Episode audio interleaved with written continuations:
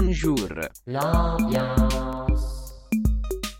Salut les audiophiles et bienvenue dans Bonjour l'ambiance, la rubrique qui parle d'environnement sonore. Au sommaire de ce soir, à quoi ça ressemble l'environnement sonore d'un enfant de 5 à 8 ans? Ambiance de récré, cantine et salle de classe pour essayer de comprendre tous les sons qui résonnent dans la tête des enfants. Quand on y pense, ça fait d'ailleurs pas mal de sons pour une petite oreille. Et c'est aussi pourquoi on s'est demandé quels étaient les moyens actuels pour protéger un enfant de l'exposition au bruit tout en le laissant grandir et évoluer dans le monde qui l'entoure.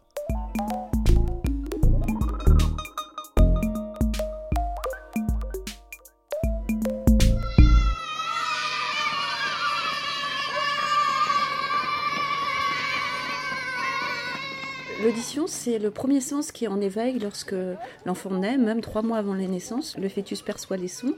Et euh, lorsque l'enfant vient au monde, la première chose qu'il fait, c'est crier.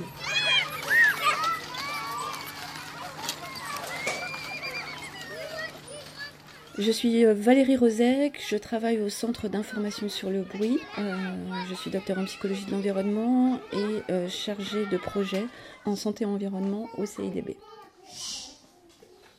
En fait, notre monde est de plus en plus bruyant et on se rend compte que, ben, notamment au domicile, il y a toujours, toujours des bruits. Les parents arrivent chez eux, ils mettent la télé, la radio.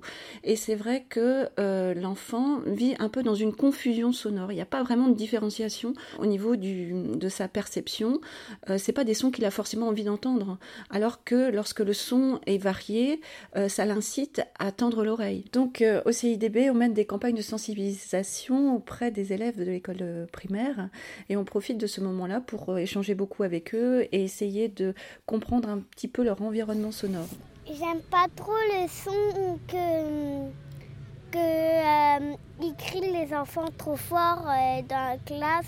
J'entends un petit peu mal.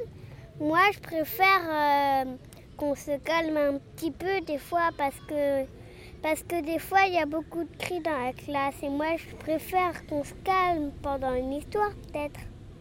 Donc, euh, qu'est-ce qu'on a vu cette année? Donc, sur 777 euh, élèves du CE1 au CM2, euh, dans deux territoires bretons, c'est que euh, 66% des élèves sont gênés par le bruit à l'école. Euh, ils le sont euh, particulièrement par leurs camarades dans la classe, mais aussi par euh, les classes voisines et par les bruits extérieurs. Parce qu'on est tour à tour producteur de bruit et récepteur du bruit des autres. Et quand on est producteur, notre bruit est toujours plus agréable. Et quand on est récepteur du bruit des autres, et ben des fois c'est très difficile d'entendre les autres.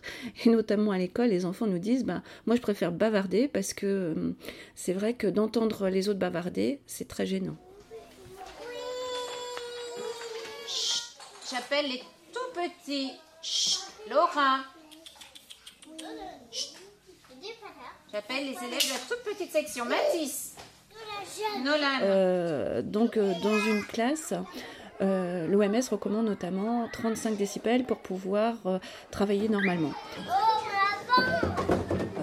Dit quand même que jusqu'à 55 décibels, on peut maintenir une certaine attention, une certaine concentration. Après, si euh, on monte un peu dans cette échelle de bruit, bah, 70 décibels, ça peut être les bruits dans les couloirs avant de rentrer en classe.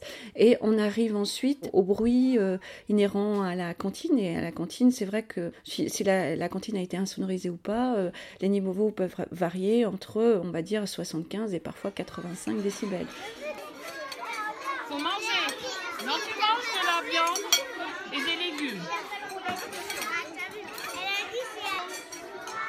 On perçoit vraiment les choses euh, suivant notre façon d'appréhender le monde. Et c'est vrai que euh, c'est très subjectif. On- évidemment, on sait que les, les niveaux les plus forts sont les plus en général gênants, mais euh, par exemple, il y a des sons très faibles qui peuvent être extrêmement désagréables pour les uns et agréables pour les autres. On n'est donc pas égaux face au bruit, euh, d'autant plus que bah, on n'est pas né au même endroit, on n'a pas fait les mêmes choses dans notre vie, et petit à petit notre environnement sonore s'est enrichi de tous les sons qu'on a entendus et interprétés.